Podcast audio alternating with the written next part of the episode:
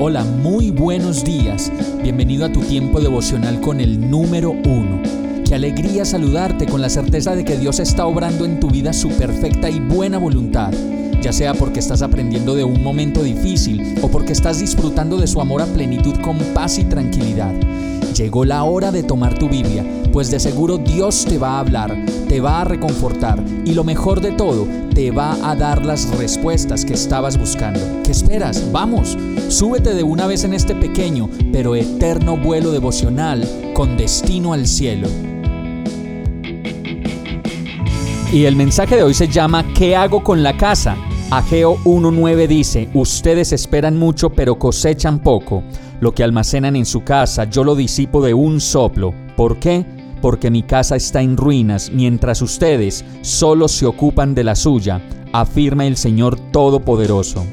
Yo creo que, como le pasaba al pueblo judío en esa época, que solo se preocupaban de sus propios intereses, asimismo en esta época nos está pasando a muchos de nosotros, que solo buscamos nuestro propio beneficio, nuestro placer, satisfacer nuestras necesidades y preocuparnos por tener, por aparentar, mostrar y demostrar que somos mejores que los demás o que la vida no nos ha quedado difícil.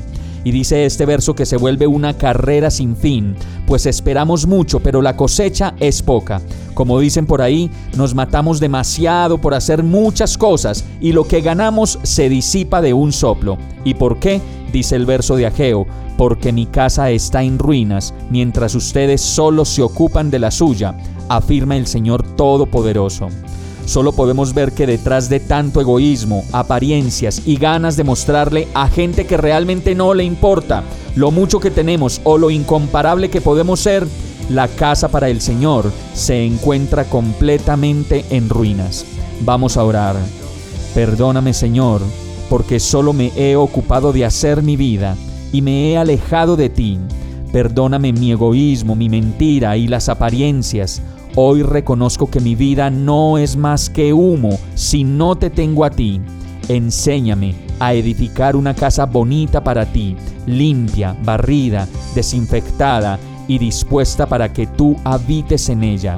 Que esta casa que soy yo, Señor, toda sea llena de ti. En el nombre de Jesús te lo pido. Amén. Hemos llegado al final de este tiempo con el número uno no te detengas, sigue meditando durante todo tu día en Dios, descansa en Él, suelta los remos y déjate llevar por el viento suave y apacible de su Santo Espíritu. Solo compártelo con quien lo necesite y ames. Hoy, de la mano de Dios, todo será un gran día. Para más información visita nuestra página www.iglesiabierta.com o llámanos al 313-334-0116. Oramos y rogamos para que cada día te enamores más de Dios y para que no pares de pasar todo tu tiempo con el número uno